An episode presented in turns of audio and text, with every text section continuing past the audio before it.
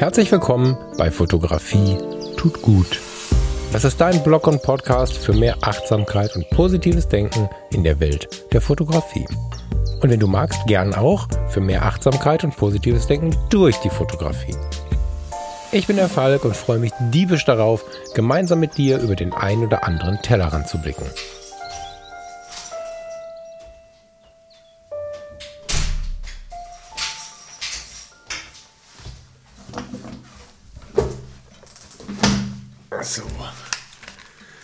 Bin ich wieder und du hast gar nicht gemerkt, dass ich weg war.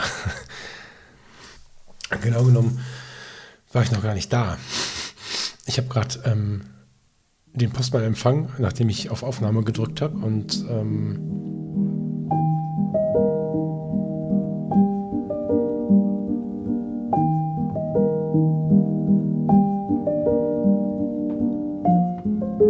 So, ich glaube, das fange ich nochmal von vorne an. Ich habe das jetzt nur drin gelassen und mit dieser herzallerliebsten Musik überspielt, weil es heißen sollte, ich muss erstmal kurz mich resetten, ein bisschen runterkommen und dann nochmal von vorne anfangen.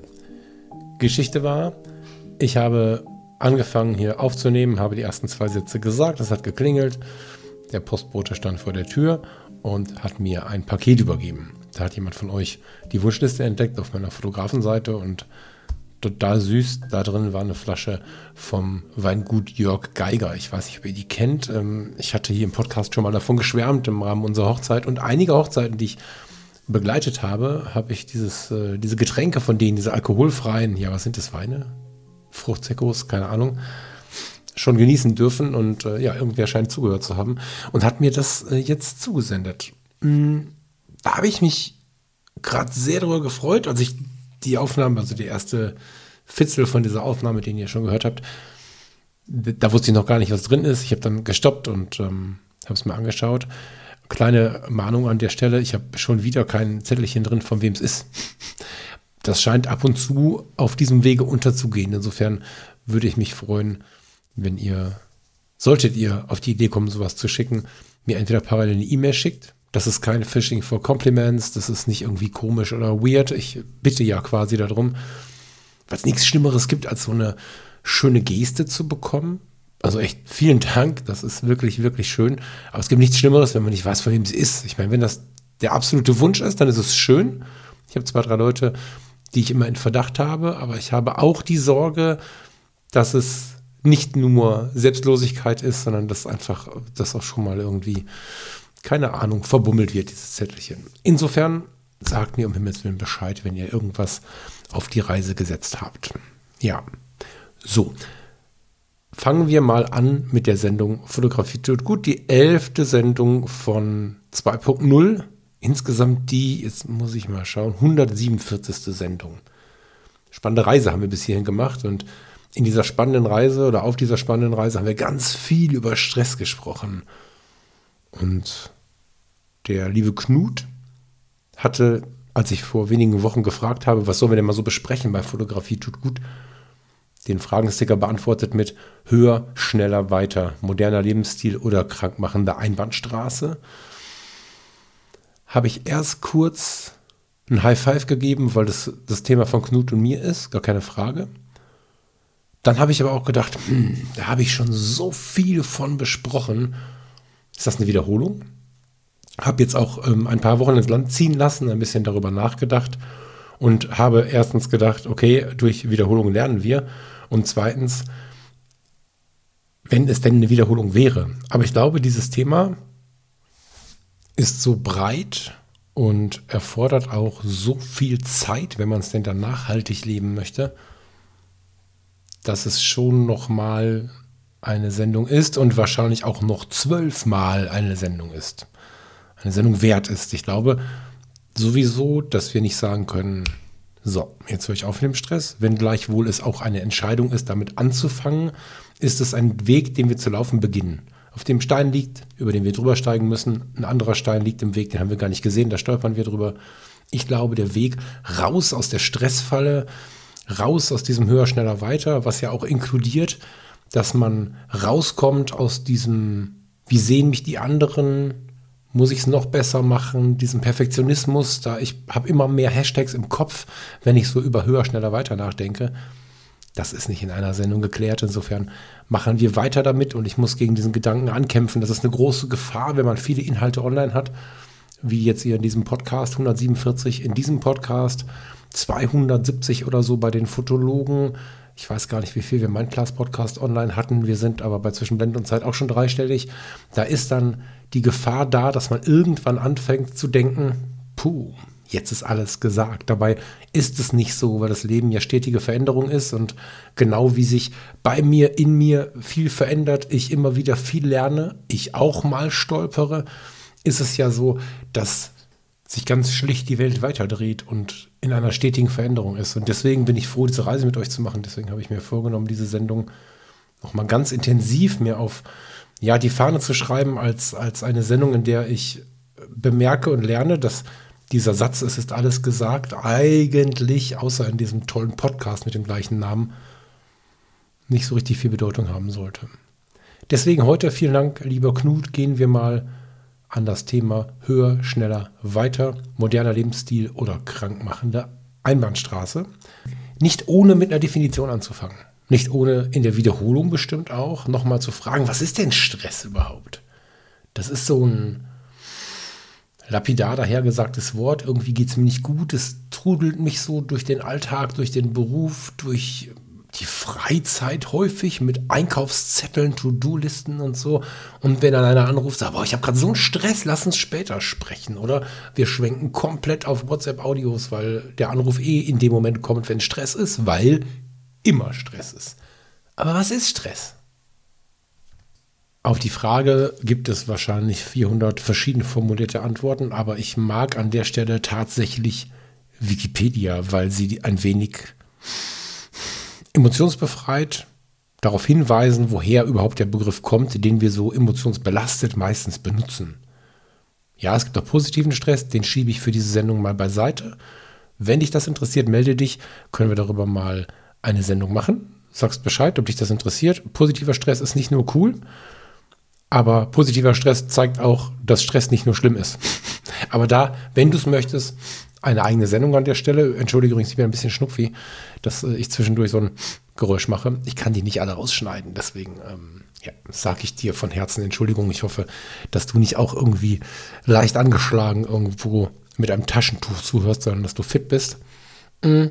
Zurück zum Thema. Was ist Stress? Wikipedia sagt dazu, Stress bezeichnet zum einen durch spezifische äußere Reize hervorgerufene psychische und physische Reaktionen bei Lebewesen, die zur Bewältigung besonderer Anforderungen befähigen. Und zum anderen die dadurch entstehenden körperliche und geistige Belastung. Kann man ein bisschen drüber stolpern. Was soll das mit dem Befähigen dazwischen? Habe ich auch zweimal lesen müssen. Stress führt dazu, dass du mehr leisten kannst. Dieses mehr leisten bezieht sich aber auf eine Notfallsituation. Es gibt von Walter Cannon dieses Fight or Flight. Ich weiß nicht, ob du das schon mal gehört hast, ähm, je nachdem, was du für eine Ausbildung gemacht hast, in vielen Ausbildungen, die sich irgendwie mit dem Menschen, mit der Medizin, mit der Psyche beschäftigen, wenn auch nur als Randthema, ist dieses Fight or Flight ein Thema. Da geht es darum, dass wir damals Säbelzahntiger, Dinosaurier, was auch immer, in einer Zeit, in der wir, hm, Dinosaurier, ich lasse das mal so stehen, in einer Zeit, in der wir, das war fachlich nicht richtig, aber in der wir durchaus anders überleben mussten als heute. Da ging es nicht darum, ob ich das Heizungsthermostat, was neben mir steht, rauf oder runter drehe. Da ging es nicht darum, ob ich Winterreifen drauf habe oder nicht, sondern da ging es ums nackte Überleben. Und in dieser Zeit hatte man die Möglichkeit, wenn man in der Ruhe vom Stress überrascht wurde, von einem Angreifer überrascht wurde, zwei Möglichkeiten. Fight or Flight. Kampf oder Flucht. Und sowohl im Kampf als auch in der Flucht hat man mehr leisten können durch das Adrenalin, was einem durch den Körper geschoben ist. Und ich weiß aus eigener Erfahrung, unter anderem Rettungsdienst, dass Menschen in Notfallsituationen, wie auch immer geartete Ausnahmesituationen, Bedrohungslagen, Unglaubliches zu leisten und zu überstehen in der Lage sind. Und damit meine ich nicht nur Einsatzkräfte, sondern natürlich auch Patienten. Und das ist ein, ein, ein sehr interessantes Modell, welches aber kommt direkt zum Beigeschmack auf, finde ich, wenn man sich das mal so vor Augen führt, eigentlich gar nicht so richtig anwandbar ist auf unseren Alltag im Beruf. Oder doch? Also wir sagen, ich habe so einen Stress im Job oder bei Aldi an der Kasse, ich habe so einen vollen To-Do-Zettel. Mein Mann, meine Frau, meine Kinder, meine Eltern, wer auch immer erwartet gerade dieses, jenes oder welches. Fight or Flight? Ja, krass eigentlich, ne? Mm. Es beschreibt also diese Situation, dass wir mehr zu lasten imstande sind und gleichermaßen die psychische und physische Reaktion. Dadurch, dass, ähm, tja, wie soll man sagen, diese Belastung uns in ein Krankheitsgefühl treibt. Ja, kann man so sagen. Das heißt, wir haben aus einer wirklichen Notfallsituation in eine vergleichsweise sehr komfortable Welt, in der wir inzwischen wahrscheinlich gar keine Fälle mehr tragen, aber wenn überhaupt bis vor wenigen Jahren die Fälle zum Schmuck getragen haben. In dieser komfortablen Zeit haben wir es geschafft, gesellschaftlich, alle miteinander wahrscheinlich, dieses Fight of Flight aufrechtzuerhalten und uns so sehr zu belasten mit Dingen, die ich in Frage stellen muss, die wir vielleicht schlauerweise alle in Frage stellen, die aus Sicht des alten Erdenmenschen, der dieses Fight of Flight zu überleben brauchte, wahrscheinlich zu Kopfschütteln bis zum Schleudertrauma führen würde. Aber die Belastung ist trotzdem die gleiche. Zu erkennen, was ist jetzt ein wirkliches Problem und wo mache ich mir Stress und so, das ist für Fortgeschrittene, das ist was für später. Aber erstmal auf die Reise zu gehen, ist ganz besonders. Wir machen uns ja sogar Stress in unserer Freizeit mit unserer Fotografie. Immer wieder Thema, gab es schon Sendungen zu, kommt auch bestimmt wieder eine Sendung. Dieses ständige Vergleichen, dieses ständige, ich möchte dieses Foto machen, jetzt äh, mache ich das aber nicht, weil es ist nicht gut genug, weil ich weiß ja, dass bei Instagram oder in der Foto-Community oder wo auch immer wartet jemand mit diesem Foto und äh, dieser innere Druck, den man hat, den man sich häufig macht, um doch wieder etwas zu bieten, das ist, äh, da geht es schon in Stressmomente. Es gibt inzwischen Menschen, die von sozialen Netzwerken Burnout-ähnliche Zustände davon getragen haben.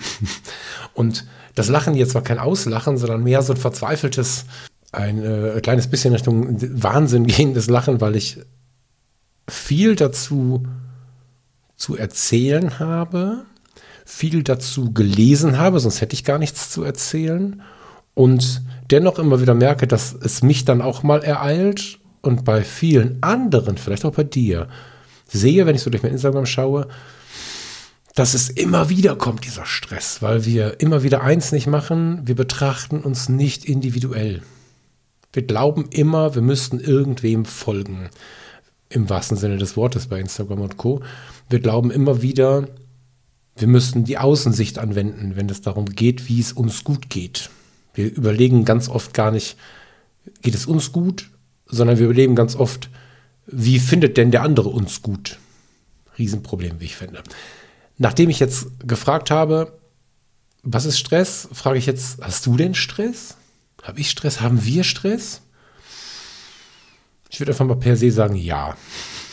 Das ist natürlich, wenn wir das Wort auf Fight or Flight setzen, ein bisschen relativierter, wenn wir die gesamte Gesellschaft anschauen, aber es gibt wirklich unzählige Studien, also wenn du mal bei Google Stress und Studie oder Stress und Statistik eingibst, die uns sehr klar vor Augen führen, wie intensiv die Stressbelastung ist.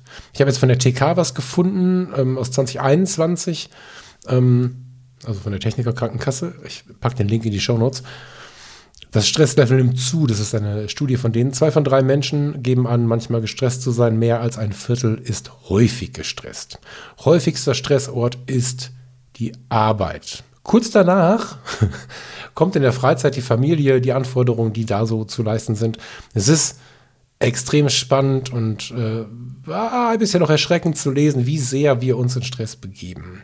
Wenn wir uns anschauen, wie unsere hm, Belastungsverdichtung, unsere Reizverdichtung so aussieht am Tag. Da habe ich auch schon häufig drüber gesprochen, wie viele E-Mails wir bekommen oder wie viele Meldungen überhaupt wir so bekommen.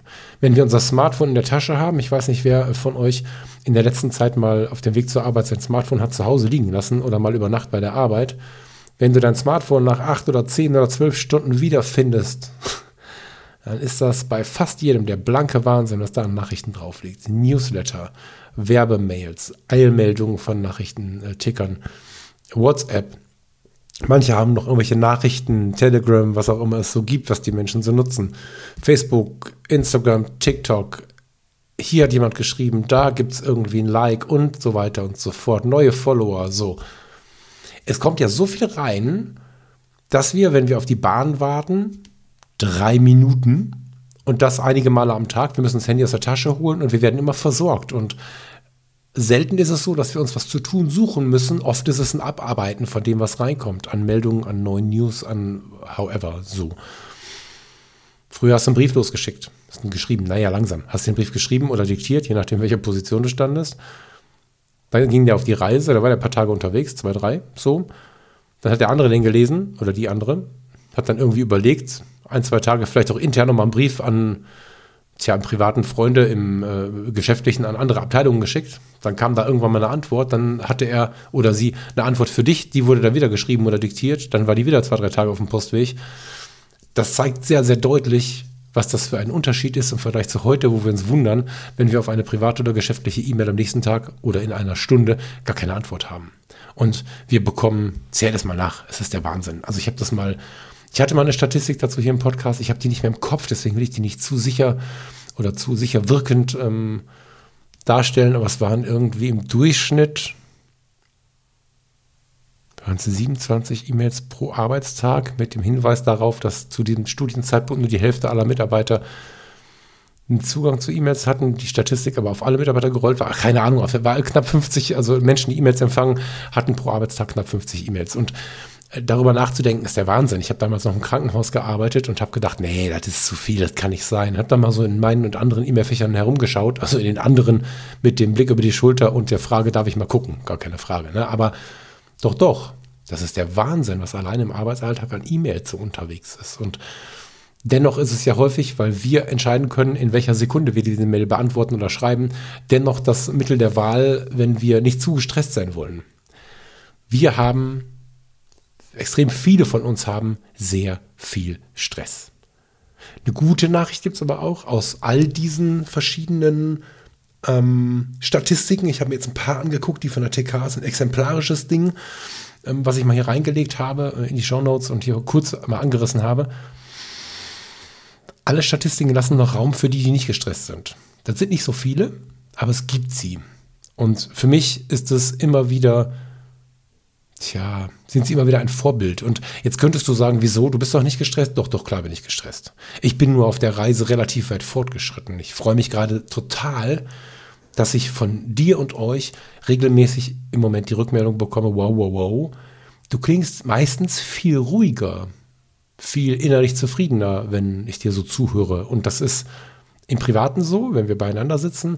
Und das ist auch in vielen Podcast-Sendungen so. Wir hatten bei Zwischen Blende und Zeit jetzt ein paar Sendungen, in denen wir in der Timeline, also auf dem, auf dem Terminplan ein zeitliches Problem hatten. Die mussten wir einschieben, weil Lars und ich unsere Termine nicht so übereinander bekommen haben und dann äh, ganz doofe Lücken dabei hatten. Das heißt, da war sicherlich noch mal ein bisschen Bewegung drin, auch in meiner Stimme. Da kann ich nicht so gut mit umgehen.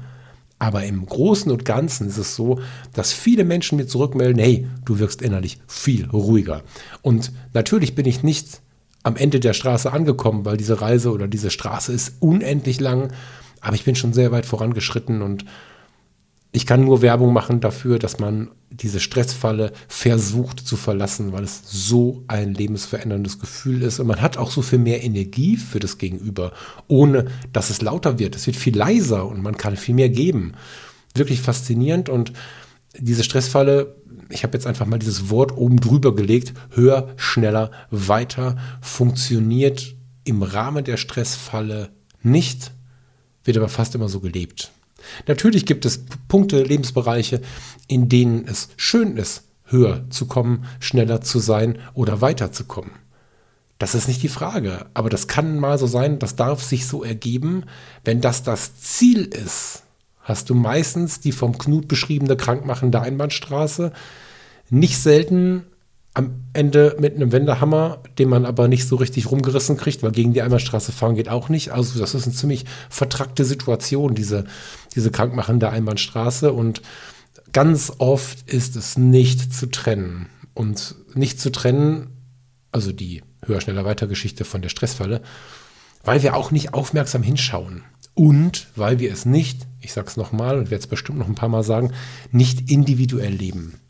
Die Fotografie kann uns da das Leben retten, ist aber genauso auch eine Gefahr, wenn wir unsere Fotografie zeigen. Ja, also die, diese Lösung mit der Kamera rauszuziehen, und da gibt es gleich noch einen Moment, in dem wir das wirklich brauchen und nutzen können, ähm, in dem die Kamera uns helfen kann, Fragen zu beantworten und die ersten Schritte zu gehen, von höher, schneller, weiter Abstand zu bekommen.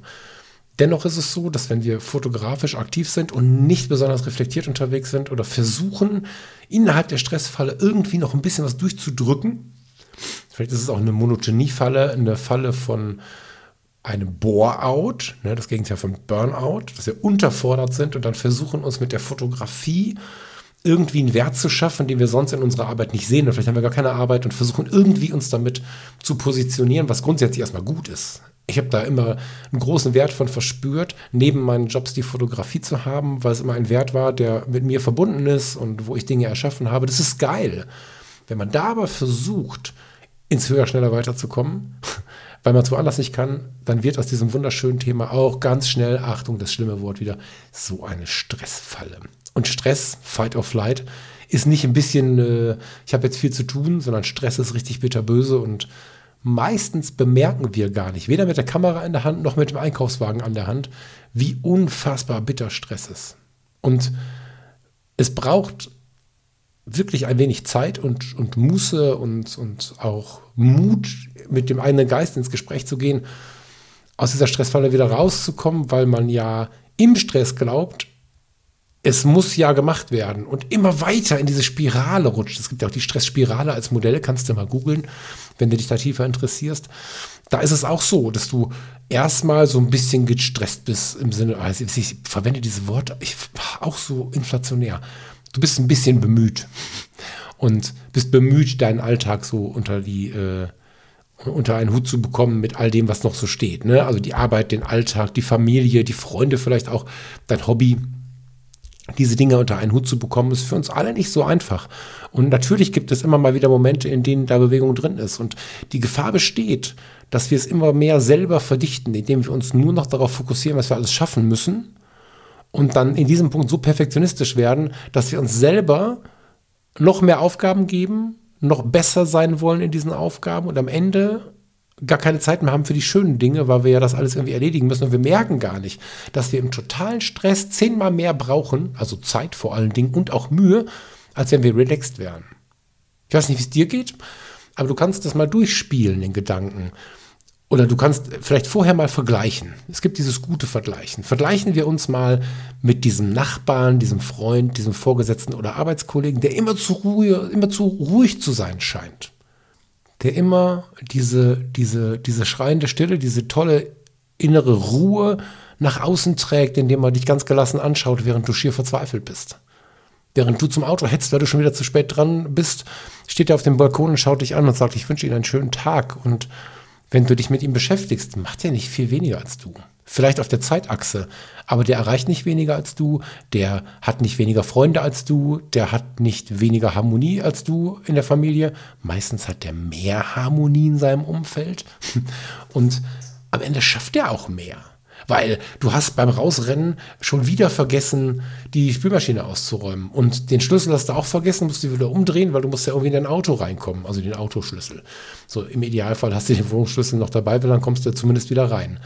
Dann bist du wieder auf dem Weg nach draußen, hast das Tanken vergessen gestern Abend, weil du warst so müde, weil der Tag ja so stressig war. Dann musst du noch an der Tankstelle anhalten und dann bist du schon wieder zu spät auf dem Weg zur Arbeit. Dann kommst du zur Arbeit rein, hast ganz viele Gründe, warum das wieder so schlimm war, hast wieder ein bisschen Zeit verloren und willst es dann wieder gut machen. Hast durch den ersten Anfang von Stress das Gefühl, ich muss es wieder gut machen. Das zählt nicht nur für die Arbeit, das zählt für alle Lebensbereiche. Du bist irgendwo rein gestolpert, Fortbildung, Büro, however, irgendwer musste schon anfangen und du sagst, oh, es tut mir so leid, weil das war ja alles so schlimm und keine Ahnung und hast dann plötzlich ein schlechtes Gewissen. Dann fängst du an, über Tag die Sachen besonders gut machen zu wollen. Besonders gut verwechseln wir manchmal mit besonders lange, ohne es zu wollen natürlich. Und das führt immer und immer wieder zu mehr Zeit, die wir brauchen. Wenn wir uns Stress machen lassen, was wir einkaufen. Manche Menschen sind gut im Einkaufen, andere nicht. Andere wechseln dafür einen Reifen besser oder kochen besser oder, oder, oder. Wir haben alle unsere Specials und unsere Special Effects. Und wenn wir immer Theater haben, weil wir beim Einkaufen, weiß ich nicht, die falsche Soßengröße kaufen oder mh, hm, du weißt, was ich meine, ich muss das gar nicht weiter ausführen, dann wollen wir es besonders gut machen. Und wenn ich genug Zeit habe, lasse ich das sogar zu. Ich finde es gar nicht verkehrt, diese Einkaufen ist ein schönes Beispiel. Es gibt Momente, in denen ich dann äh, angeschaut werde von der Verena und sie sagt so, was, was hast denn da jetzt gekauft? Und wenn ich Zeit habe, weil ich Zeit sparen konnte über Tag, indem ich gelassen geblieben bin und nicht in diesem schlechten Gewissen und diesem Stressrad von, ich war zu spät, jetzt muss ich es gut machen und so, sondern einfach nur in meiner Ruhe bin, dann kann ich nach der Arbeit oder vor der Arbeit oder an einem freien Tag wie heute einfach irgendwann meine Sachen sein lassen, das Mikrofon hier ausmachen, die Sendung ist gleich im Kasten und dann nochmal einkaufen gehen. Und wenn ich dann weiß, oh ja, ich habe ja Zeit jetzt, geiles Ding, ne? ich habe ja Zeit, jetzt hätte ich vor vier Jahren nicht dran geglaubt. Naja, stimmt nicht. Vor sieben, acht Jahren nicht dran geglaubt, dass ich das mal so locker, so locker sagen kann. Und dann mache ich es richtig gut. Und dann brauche ich fürs Einkaufen unfucking fassbar lange. Dann ist es gut möglich, dass ich mal eine Stunde bei Aldi oder Edeka bin, wo andere in 25 Minuten wieder draußen sind. Ich habe aber nicht so viel vergessen und ich habe es dann halt mal richtig gemacht. Schön für die Seele aber nicht im totalen Stressfaktor. Ähm, Wenn ich aber immer versuche, alles perfekt zu machen und immer diese halbe Stunde länger brauche beim Aldi oder beim Edeka oder ersatzweise alles vergessen habe, dann muss ich mich nochmal jemand losfahren, dann habe ich auch wieder diese lange Zeit gebraucht, dann kann der ganze Tag nicht genug Stunden haben, weil dieses ich möchte es wieder gut machen Gefühl, dieses ich möchte es besonders gut machen Gefühl, das sind alles Drücke in uns, die dann immer höher gehen. Und jetzt möchte ich hier die Unzufriedenheit nicht mehr füttern und da die Unzufriedenheit nicht mehr füttern und im Moment hört sich so an, wenn ich mir so selber zuhöre, als spreche ich von den Stressoren, die von außen kommen. Unser eigener Wunsch, Antrieb, Anspruch ist ja manchmal noch viel schlimmer. Und das führt, ich könnte noch eine Stunde irgendwelche Sachen in diese Waagschale reinlegen, aber eigentlich hängt die Waage schon unten. Eigentlich ist das Stressgewicht schon auf dem Maximum. Und dieses Stressgewicht im Alltag, auf der Arbeit, es ist ja überall bei den meisten, die viel Stress haben, ist es überall. Auch eine Überlegung übrigens, die man mal machen kann. Warum ist es bei denen, die viel Stress haben, so ein übergreifender Faktor? Häufig, ne? nicht immer, aber häufig. Und warum ist es bei denen, die weniger Stress haben, auch in der Familie und auch im, im, in der Liebe oder der Freundschaft nicht so stressig. Das ähm, kann man sich mal so ein bisschen überlegen. Hat natürlich viel mit der inneren Haltung zu tun, die jetzt äh, nicht einfach da ist oder nicht da ist, sondern ja, die Frage ist halt, ob du dich bereits auf den Weg gemacht hast, da so ein bisschen aktiv gegen zu kämpfen. Aktiv, kämpfen ist das falsche Wort, sorry. Aktiv mit dir ins Gespräch zu gehen, ein entspannteres Leben zu haben. Hinterfrag mal höher, schneller, weiter. Ich finde es immer extrem wertvoll, mir diese Frage regelmäßig zu stellen. Habe ich jetzt den Stress? Der wirklich individuelle Falk, der nicht nach außen blickt? Oder hat derjenige Stress, von dem ich gerade aus welchen Gründen auch immer mal wieder glaube, hm, der, von dem ich glaube, der ich sein müsste? Kompliziert formuliert. Uns wird von der Gesellschaft, von unserer Familie, von unseren Partnerinnen und Partnern, manchmal auch von unseren Kindern, von der Gesamtgesellschaft, von der Modezeitung, von der Werbung des Modegeschäftes, von, von den anderen Fotografen bei Instagram, von all dem Einfluss, von all diesen Einflussfeldern, wird uns häufig suggeriert, wer es cool ist zu sein wer es gut ist zu sein oder wer du sein musst, wenn du ein cooler Fotograf oder eine coole Fotografin sein möchtest, ein guter Vater oder eine gute Mutter, ein mühender und guter Ehemann oder eine mühende und gute Ehefrau. Schlimme Worte schon irgendwie, ne? Aber ganz oft, wenn wir Stress haben, haben wir keinen Stress, weil wir ihn haben, sondern weil die Person ihn hat, von der wir glauben, dass wir sie sein müssen. Was eine Formulierung. Weißt du, was ich meine, oder? Also wir haben ja einfach Anforderungen von außen, die wir in unsere Welt übernehmen.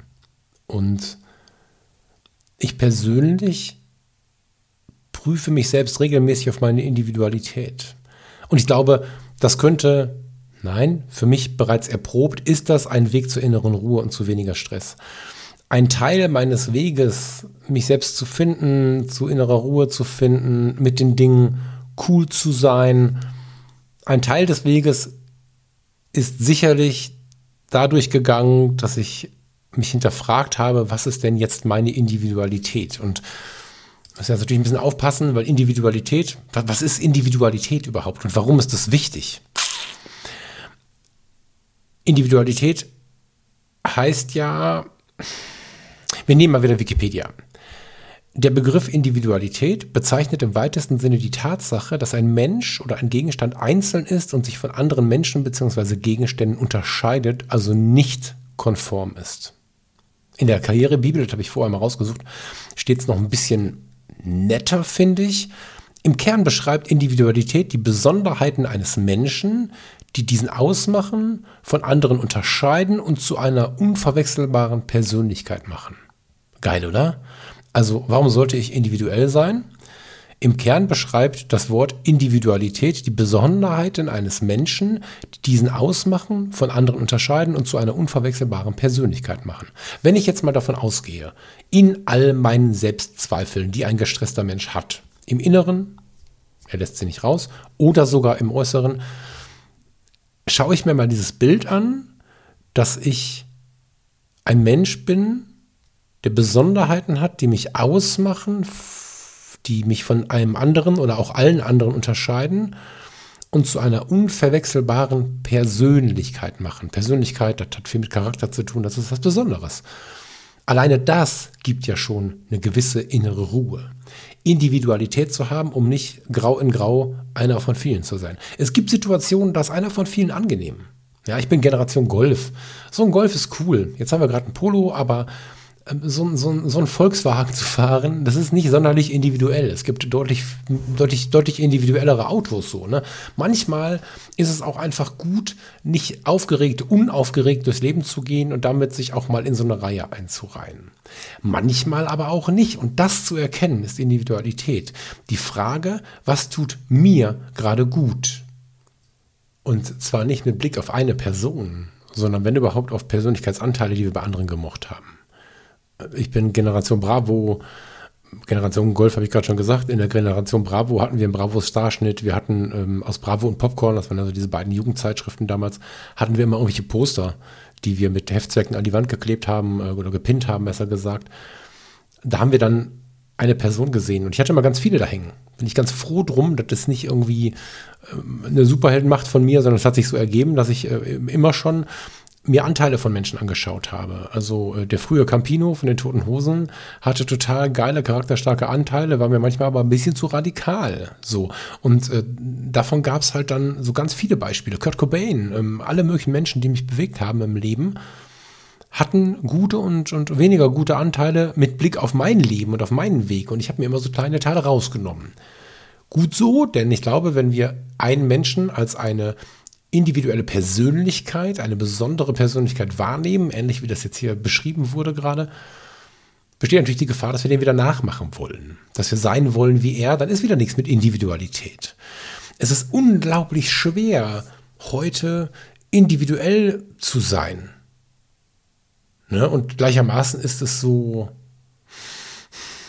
erstrebenswert, weil diese Individualität uns in eine total intensive Zufriedenheit führen kann und uns auch dahin führen kann, mit diesem ganzen Stress ganz anders umzugehen, weil wir eine ganz andere Resilienz, also eine ganz andere Widerstandskraft haben, wenn wir in uns ruhen, wenn wir nicht ständig damit belastet sind, wer wir eigentlich sind, wenn wir nicht ständig damit belastet sind, unseren Weg zu finden. Und ja, meinen Weg oder einen großen Teil meines Weges und die äh, dazu passende Selbstzufriedenheit habe ich gefunden durch das harte Überprüfen und immer wiederkehrende Überprüfen meiner Person. Und ich glaube, dass das also ein Teil ist, der aus dem Stress hinausgeführt hat oder der dazu geführt hat, dass meine Resilienz so hoch ist, dass ich dem Stress gut widerstehen kann, dass ich ihn gut einfach verneinen kann an der einen oder anderen Stelle, wo ich vielleicht vor ein paar Jahren noch wahnsinnig geworden wäre vor Stress. Wie findet man Individualität? Wie findet man sich selbst? Das äh, ist wahrscheinlich das Hauptthema des Podcasts und es wird jetzt nicht die Antwort geben. Mein, mein Kommentar auf meinem Schmierzettel hier war: 1000 Wege führen nach Rom. Daraus muss ich jetzt was machen. Und ähm, ja, für, für, diese tausend Wege, die nach Rom führen, haben wir viel Zeit. Wir können diesen Weg gehen und wenn wir einmal Bock bekommen haben auf den Weg, indem wir den Podcast hier hören, vielleicht uns ein Buch gekauft haben, mit der Kamera rausgehen und sie zum Fokussieren nutzen. Und damit meine ich nicht nur das scharfe Foto, sondern auch unsere Wege, wenn wir nutzen, wenn wir die Kamera nutzen, um einfach mal Zeit mit uns zu verbringen, uns diese Fragen zu stellen und so. Naja, und dann haben wir schon viel gewonnen. Und ich glaube, tausend Wege führen nach Rom. Um überhaupt einen dieser Wege anfangen zu können, brauchen wir Achtsamkeit im Alltag oder Aufmerksamkeit im Alltag intensive Wahrnehmung, so ein bisschen eine positiv ähm, gerichtete Denkweise. Weil im totalen Stress sind wir eher darauf fokussiert, das Negative zu sehen. Oh nein, das wird bestimmt wieder ein schlimmer Tag. Ähm, wir sind in so einem Tunnel. Wir nehmen nicht mehr wahr, was ist, sondern rasen einfach so durch. Wir, berühmter Satz, spüren uns nicht mehr. Äh, kein, keine Möglichkeit für Sinnlichkeit. Äh, manchmal essen wir aber dann kriegen wir gar nicht mit, wie unfassbar lecker und luxuriös ist das, was wir gerade auf den, auf den Teller bekommen haben. Und die Sinnlichkeit im eigentlichen Sinne, wie wir die wahrscheinlich auf den ersten Satz alle verstanden haben, körperliche Nähe und so. Ich glaube nicht, dass du im totalen Stress mit der Fingerkuppe einfach ein paar Zentimeter der Haut, welche auch immer das sein mögen, entlangfahren kannst, sondern dass du einfach viel unkontrollierter und ähm, ja im negativsten Sinne fokussierter mit eingeengtem Tunnelblick mit Scheuklappen unterwegs bist und wie viel Genuss dahinter steht, gebe ich zu bezweifeln, wage ich zu bezweifeln, sowohl bei dem tollen Abendessen als auch in den sinnlichen Momenten, wenn wir überhaupt noch eine Chance haben, diese zu leben. Wir brauchen eine Basis für den Weg, sich selbst zu finden, der dann dazu führen soll, zufriedener zu sein, der dazu führen soll, mehr, mehr Resilienzen aufzubauen, nicht nur gegen den Stress an sich, sondern auch dieses höher, schneller, weiterdenken. Resilienzen aufbauen ist ein Riesenthema und ich glaube, wenn wir anfangen, diese, ja, ich will das so nennen, diese Achtsamkeit im Alltag irgendwie zu leben, dann bauen wir uns langsam ein, ein Fundament auf. Ja, Achtsamkeit wirkt ja immer so ein bisschen, das ist ein Zauberwort, Aufmerksamkeit. Wenn wir anfangen, wieder mehr wahrzunehmen, das äh, vergiss Achtsamkeit, nimm Wahrnehmung, dann haben wir eine ganze Menge gewonnen. Ähm, Im Stress ist es so, oder in einer Stress- belebten Zeit ist es so, dass wir Schubladen brauchen. Wenn ich so im Gespräch mal sage, ich ähm, finde nicht, dass wir so viele Schubladen nutzen sollten in unserem alltäglichen Leben, schon gar nicht im Umgang mit Menschen, höre ich häufig den, ja, den Gedanken, manchmal ist es sogar eine Lehrmeinung, ich höre das ganz viel von den Sozialpädagogen zum Beispiel und von den Psychologen, wir brauchen Schubladen, um Menschen erstmal kurz einzukategorisieren und Situationen einzukategorisieren, um sie irgendwie zu bewältigen. Ich glaube, irgendwo in der Mitte liegt die Wahrheit. Ich glaube, wir brauchen zumindest in der gestressten und überterminierten Gesellschaft Schubladen für unseren Alltag, um den nämlich, ich habe das mal irgendwo den Satz gelesen, ausreichend effizient abarbeiten zu können was denn das für ein Satz? Ja, also wir benötigen Schubladen. Das ist jetzt kein, kein Originalzitat, sondern äh, dieser eine Teil ist ein Original. Dann kann ich mich nämlich mit Gänsehaut erinnern und mit äh, Sorge. Wir brauchen Schubladen zum Einsortieren und so. Das ist, äh, glaube ich, relativ schnell und logisch, um unseren Alltag ausreichend effizient abarbeiten zu können. Um Gottes Willen, wer möchte denn irgendeine Zeit im Leben effizient abarbeiten? ja, das ist schon so ein, so ein ganz schlimmer Gedanke. Und ich glaube, mit ähm, steigender Zufriedenheit brauchen wir weniger Schubladen und können uns selbst auch mal ausräumen aus den Schubladen. Das ist halt auch so ein Ding dabei. Ne? Achtsamkeit im Alltag. Nennen wir sie Aufmerksamkeit oder intensivere Wahrnehmung. Möchte ich kurz darauf eingehen, auf die Gefahr an mich zu wiederholen, nehmen wir es trotzdem mal ähm, mit und ich finde, es gehört mit auf diese Startrampe, ausgehend davon, dass du entweder an diesem Punkt starten möchtest mit dem Thema oder wieder weitermachen möchtest, nachdem du es hast liegen gelassen. Diese erhöhte Aufmerksamkeit tut unglaublich gut. Wenn du auf dem Weg zur Arbeit bist und fährst jetzt nicht nur über die Straßenseite mit dem Fahrrad, sondern du hast wirklich ein paar Minuten mit dem Auto, mit der Bahn, was auch immer, hast du zwei Möglichkeiten, das zu leben. Automatisch wird es so sein, wenn du dich mit diesen Themen noch nicht tief genug beschäftigt hast, dass du im schlimmsten Fall in der Nacht schon darüber nachgedacht hast, was jetzt Phase sein wird auf der Arbeit, vielleicht unter der Dusche auch schon dir einen Stress damit gemacht hast, dann ins Auto gejoggt bist oder zur Bahn gejoggt bist oder was auch immer, gern auch mal ein bisschen zu spät oder zu früh und dafür zu wenig Schlaf gehabt zu haben. Das ist jetzt egal, beides ist anstrengend. Und dann nutzt du den Weg zur Arbeit weiterhin, um darüber nachzudenken, was du jetzt alles noch tun kannst oder noch schlimmer, dir Sorgen zu machen, wie schlimm der Tag werden kann. Das sind, äh, das ist so die Möglichkeit eins zusammengefasst in so einer dunklen Welt. Möglichkeit zwei ist, du hast es mit der Zeit geschafft, weil du jetzt angefangen hast zu laufen oder diesen Weg schon vor längerer Zeit gegangen bist oder gestartet bist. Und du hast es geschafft, über diese innere Zufriedenheit, die höhere Resilienz, endlich mal wieder durchzuschlafen. Du hattest am Abend vielleicht auch ein wundervolles Abendessen und hast auch die Sinnlichkeit mit deiner Partnerin oder deinem Partner auskosten können und genießen können.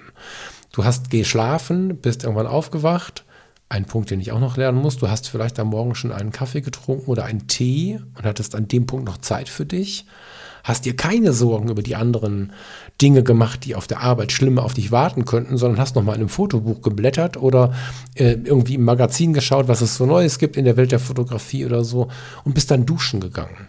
Unter der Dusche hast du dir keine Sorgen gemacht, dir nicht halb den Zeh gebrochen, weil du so gestresst eingestiegen bist und äh, dann fluchend, um dann fluchend festzustellen, während das Wasser schon läuft, dass das Shampoo wieder draußen steht und kennst du so Momente? Du, kann, du kannst ja alles zurechtlegen, ganz entspannt, leise Radio anmachen, die Dusche gehen, die Dusche total genießen. Oder du kannst da reingehen, die Hälfte vergessen, Wasser anmachen, dann fehlt das Shampoo, dann so. Dann gibt es so zwei, zwei Möglichkeiten. Und wenn du es aber so angehst, dass du nicht unachtsam mit gebrochenem Zeh und fehlendem Shampoo unter der Dusche stehst und schon denkst, das kann ja was werden heute, sondern nachdem du gestartet bist, nach einer guten Nacht und einem schönen Abend, genießt du diese Wassertropfen auf deiner Haut. Reckst du dich ein bisschen mit den Haaren ins Wasser und riechst, was du da für ein Shampoo gekauft hast. Oder denkst dir, okay, wir kaufen mal ein anderes, aber nimmst es wahr. Ich hätte jetzt gern euch als Gruppe vor mir. Und dann hätte ich gern mal die Frage gestellt, wer kann mir das Shampoo oder das Duschgel von heute Morgen beschreiben? Das ist richtig krass. Weil die meisten von uns können es nicht. Ich habe jetzt gerade äh, so eins mit, ähm, fehlt mir das Wort? Lavendelduft. So, das ähm, hole ich mir auch immer wieder, weil das ist so nach Hause kommen, wenn ich es dann mal wieder aufgebraucht habe, habe ich zwei, dreimal was anderes dann hole ich mir das wieder. Ich habe inzwischen angefangen, solche Duschgele und Shampoos meistens, das klappt nicht immer, aber meistens sehr bewusst zu kaufen und sehr bewusst zu genießen morgens. Und wenn du jetzt nicht weißt, was dein Shampoo heute Morgen für einen Geruch hatte, meistens schlecht. Das trifft ein bisschen mehr die Männer als die Frauen spannenderweise, weil wir bei diesem Kosmetikgedanken ähm, oftmals nicht so tief sind. Ich, mich würde ich da gar nicht dazu zählen, aber das ist häufig tatsächlich so ein Geschlechterding mm, oder so ein Ding, in, welche, in welcher Geschlechterrolle wir uns mehr finden irgendwie. Aber es ist ein schönes Beispiel dafür, an einer vermeintlich trivialen Geschichte zu bemerken, wie aufmerksam wir durchs Leben gehen. Und umso unaufmerksamer wir sind, häufig sind wir umso gestresster. Oder desinteressiert, das ist jetzt nicht viel besser, um uns selbst zu reflektieren und wahrzunehmen, wie wir vielleicht irgendwas verändern könnten oder so. Naja, jetzt stehen wir unter der Dusche, haben dann dieses Shampoo mal bewusst benutzt, haben mal tief durchgeatmet und so. Die Resilienzen, die wir aufgebaut haben, im entspannten Abend mit oder ohne Partnerin, tolles Essen, gute Nacht, Kaffee am Morgen. Gute Nacht heißt auch entweder eine so inspirierende Nacht gehabt zu haben, dass es egal ist, morgens müde zu sein oder auch genug geschlafen zu haben, den Kaffeeduft morgens wahrgenommen zu haben. Nicht, ich brauche einen Kaffee, den reinzukippen und, und was ist mit dem Duft eines Kaffees? Was ist, wenn der Kaffee äh, gemahlen ist und dann äh, langsam äh, irgendwie aus der Maschine tropft und so? Das sind doch wirklich sinnliche Momente auch. Anders sinnlich, ja, aber es sind doch sinnliche Momente neben der Kaffeemaschine mal stehen bleiben und sie anschauen, was denn da passiert, wenn, wenn der Kaffee sich dann so mit so einem leichten Schaum obendrauf in der Sa Tasse sammelt. Da muss nicht parallel das Toast und alles Mögliche gemacht werden. Das geht in Ruhe und das dauert nicht viel länger, wenn man es nacheinander macht. Wenn du nach dem Ding und nach dieser Dusche aus der aus der Dusche steigst, dir was anziehst, vielleicht hast du sogar die innere Ruhe gehabt, dir Klamotten zurechtzulegen. Klamotten, da gehen wir gleich auch nochmal drauf auf Klamotten. Klamotten, die dir gut tun, die du magst, in denen du dich magst, dann landest du im Auto mit einem ganz anderen Gefühl. Und äh, du hast schon genug Resilienzen, dass dich dann die halbe Stunde Verspätung, die du dir vielleicht eingehandelt hättest, gut leisten kannst. Nicht immer, aber viele Menschen sind deutlich weniger gestresst. Meistens bist du aber dann gar nicht mehr zu spät weil du Altes im Griff hast. Das Problem ist, diese Strudelei, wenn wir, wenn wir so das Steuerrad verloren haben.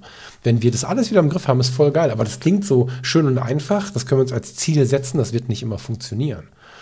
Aber das braucht ein aktives Nachdenken. Man müsste mal, führt zu gar nichts. Und deswegen ist dieser, ja, dieser Fokus auf die Aufmerksamkeit so wichtig. So wichtig, ich bringe noch ein paar Beispiele. Ähm, ich habe gerade einfach nur meinen Finger genommen und ihn so die Handinnenfläche entlang geführt und davon gesprochen, dass man die, die Zentimeter auf der Haut des anderen einfach mal spürt. Das ist ein Moment, der kann jetzt albern klingen oder den kann man einfach wahrnehmen und darüber zerfließen. Man kann dieses Deo oder Duschgel oder das Parfum am Morgen, ähm, die Wassertropfen, die, die auf die Haut perlen, das kann man alles wahrnehmen und genießen. Den Kaffee kann man anschauen, riechen, wie er riecht. Das Toast, wenn es anfängt, so ein bisschen krosser zu werden, macht ja einen Duft, der erfüllt den ganzen Raum. Wenn wir im Urlaub sind, wie oft sind wir schon in so einen Frühstücksraum von einer Pension gekommen oder im Hotel oder wo auch immer denken, oh, hier riecht es nach Kaffee und so. Wann haben wir das zuletzt gedacht, wenn wir total im Stress sind?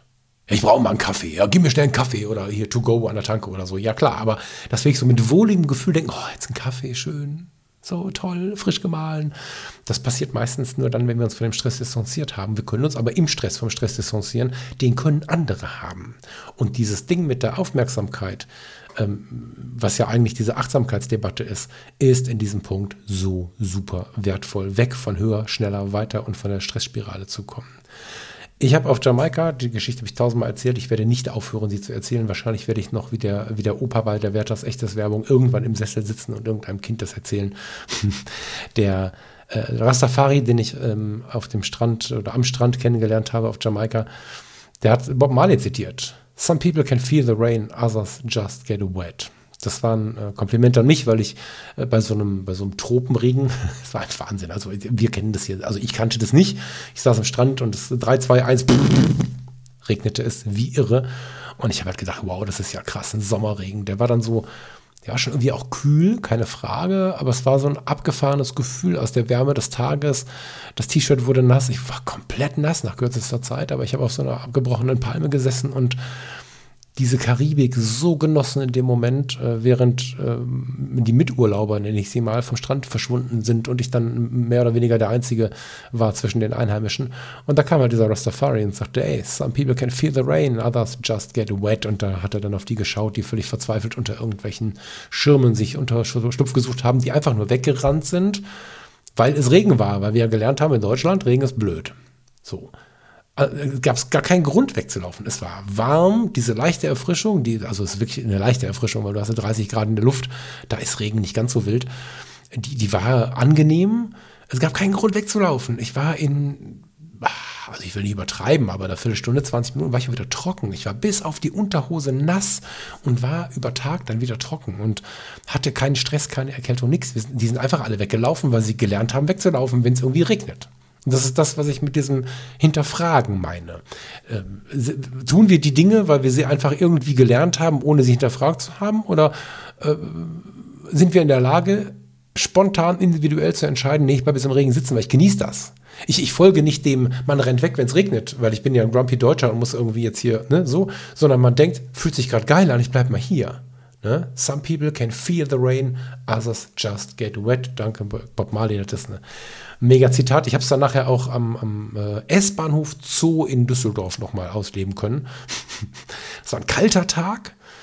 Ähm, ich war schon gestresst und die Bahn hatte dann eine Viertelstunde Verspätung und dann fing das an zu regnen und ich stand am nicht überdachten Teil des Bahnhofs. Und ich wollte gerade mich selber anmeckern, so ein bisschen das kann auch nur dir passieren. Und dann dachte ich, nee, Sekunde mal kurz. Der Rastafari, der hat sich bei mir ganz stark ausgelassen, warum wir Deutschen so eine negativ gerichtete Denkweise haben und so. Und dann habe ich mich erinnert, ich habe jetzt eine Viertelstunde Zeit geschenkt bekommen, reg mich aber auf, dass die Bahn zu spät ist und fange dann auch noch zu heulen an, weil es regnet. Und habe ich mir mal die Unterarme hochgekrempelt, also die, die, die Ärmel hochgekrempelt, sodass meine Unterarme nackt waren und habe diesen Regen gespürt. Und habe festgestellt, wie viel es mit meinem Stress macht, zu spüren, dass ich lebe, ist jetzt ein sehr krasses Wort, aber es gibt Stresssituationen, in denen das genau das Gefühl ist. Alter, ich lebe. Ich lebe und das ist mein Gefühl auf meiner Haut und nicht nur die Aufgaben, die mir andere gegeben haben. Some people can feel the rain, others just, others just get wet. Mein Gott, ich habe mich heute viel versprochen, Verzeihung. Dritter Punkt zum Thema Achtsamkeit, Aufmerksamkeit, ähm, der uns wirklich weiterhilft auf dem Weg weg von höher, schneller, weiter, ist die schnell vergehende Zeit. Boah, die Wochen und die Jahre vergehen wieder wie im Flug. Und umso älter wir werden, umso schneller vergeht die Zeit. Und darüber habe ich schon viel gesprochen. Ich möchte es trotzdem nochmal tun. Der Autopilot ist der Killer. Ja, also auf dem Weg zur Arbeit, wie ich es gerade schon beschrieben habe. Ich hatte ausgelassen, dass man noch ähm, textintensive Musik hören kann oder so auf dem Weg in die Arbeit. Das hat mir auch viel geholfen und die Welt, Umwelt drumherum beobachten kann, als ich gerade dieses Modell gebaut habe, wie man gestresst zur Arbeit kommt oder nicht. Ich bin unter der Dusche hängen geblieben. Gehen wir mal ins Auto. Ähm, wir gehen zum Auto und fahren zur Arbeit. Gestresst machen wir das, indem wir mehr oder weniger automatisch dahin lenken, manchmal gar nicht mehr wissen, wie wir hingekommen sind, wenig berichten können von dem, was wir gesehen haben, außer dem Idioten, der uns die Vorfahrt genommen hat. Zitat Ende. Aber wir nehmen nicht viel wahr von dem, was eigentlich gut ist, weil wir sind ja schon wieder in Gedanken auf der Arbeit und haben gelernt, wie die Kupplung kommt und wie das Auto fährt und wie man lenkt und so. Da geht unser Autopilot an. Der Typ ist echt ein mieser Kerl, weil der nimmt uns Lebenszeit.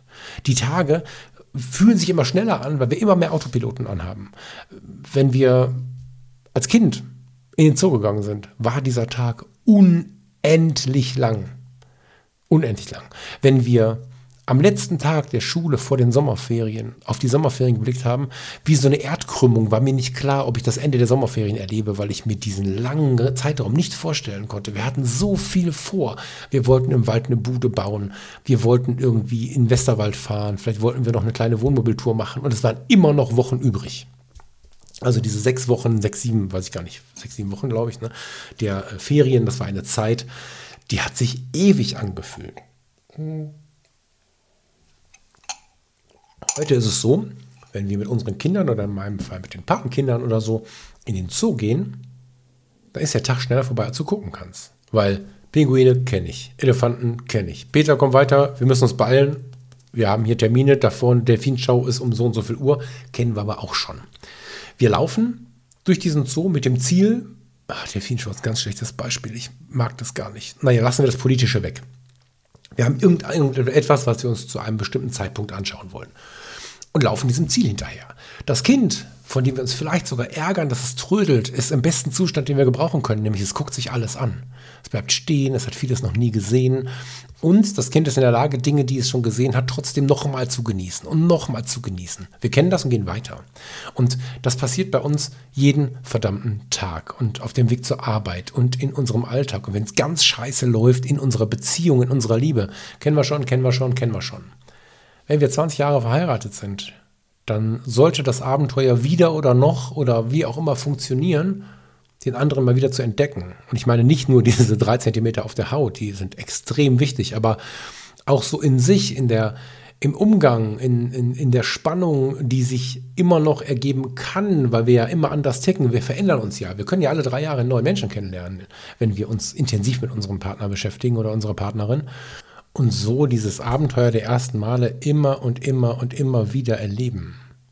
Fotografie tut gut ganz krasses Beispiel aus meinen aktuellen Tagen. Ich mache, ähm, habe es jetzt an allen möglichen Ecken und Enden schon zehnmal erzählt, ganz viel Analoges. Also ganz viel in meinem Vorstellungsrahmen. Ne? Wenn ich die Zeit finde, ohne Stress, mache ich analoge Fotos. Das kann mal eins sein in einer Stunde und dann lege ich die Kamera weg und dann mache ich morgen wieder fünf oder auch nächste Woche fünf. Also für meine Vorstellung mache ich sehr viele analoge Fotos ähm, und bekomme Filme zurück und so und stelle fest, dass dieser Trick mir sehr stark dabei geholfen hat, mit viel Freude an sehr triviale oder vermeintlich triviale Dinge heranzugehen.